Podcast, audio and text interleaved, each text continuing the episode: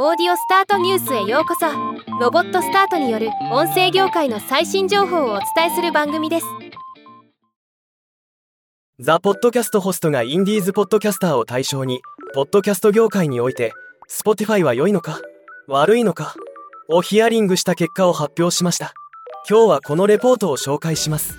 Spotify のポッドキャストへの取り組みは多額の投資を行った後スタッフのレイオフを行ったり成功していたポッドキャスト番組を終了したりと業界に様々な影響を及ぼしています。そんな中で独立系のポッドキャスター75名に対して Spotify がポッドキャスト業界に与えている影響について調査を行ったというものです。結果26%が Spotify は業界にとって良いと思うと回答し23%が悪いと思うと回答。そして最も多かった回答は51%で関係が複雑すぎて良いとも悪いとも言えないと回答したそうです。Spotify 内部で非常に多くの矛盾が起こっているためポッドキャスターも同様に混乱しておりこの結果はそれほど驚くべきことではないとレポートでは考察しています。またそれぞれの回答に対するコメントも公開されています。Spotify がポッドキャスト業界にとって良いと考える理由。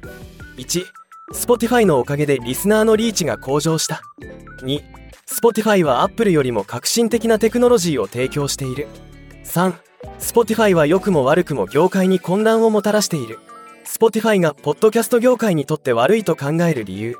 1 Spotify は独占番組などポッドキャストのオープン性エコシステムを無視している。2 Spotify は有名人を優遇しインディーズのポッドキャスターを軽視している。3 Spotify はポッドキャストを悪用して利益を得ている。